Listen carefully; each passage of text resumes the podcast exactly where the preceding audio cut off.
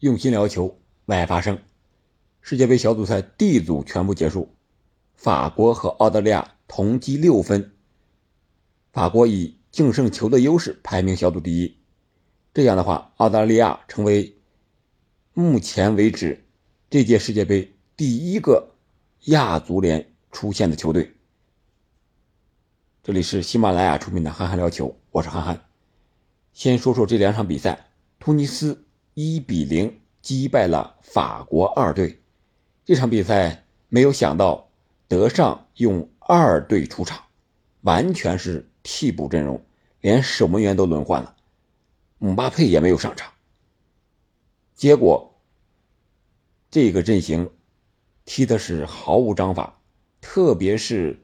打到左后卫位置的卡马文加，在比赛前二十分钟，可能是因为紧张，也可能是因为对这个位置不太熟悉、不太适应，屡屡失误。在第七分四十秒的时候，突尼斯就曾经打过一个进球，结果是越位在先，不算。然后第五十七分钟的时候，突尼斯又打入了一粒进球，由十号哈兹里。在中路突破之后，巧射推射破门。无奈之下，法国队主教练德尚只能用原来的主力这些大牌们再次上场。姆巴佩、登贝莱、格雷兹曼、法比奥，包括萨里苏都是出场了，但是给他们的时间太短了。虽然他们控制了场上的局面，把这个节奏掌握在了自己的脚下。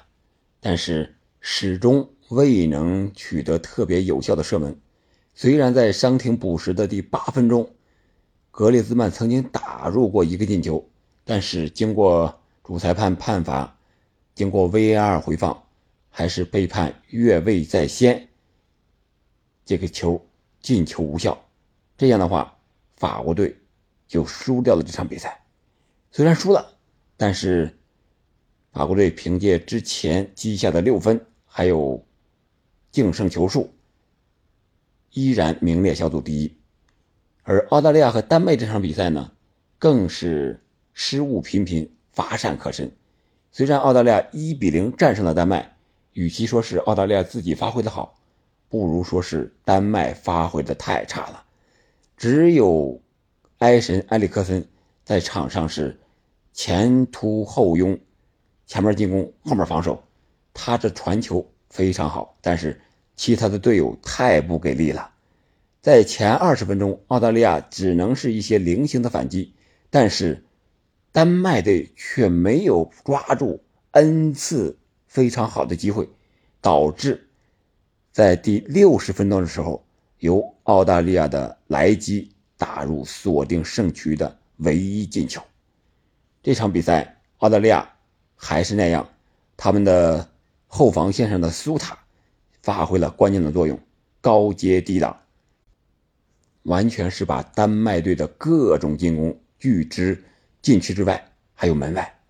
他是很高，头球解围很好，但是他下地速度也很快，拦截面非常的宽，再加上那滑那一下，具有很长的防守距离，丹麦队始终。迈不过这道坎所以说他们最终只能在控制住场上局面的时候，控球率占优的时候，反而让澳大利亚队赢得了这场比赛。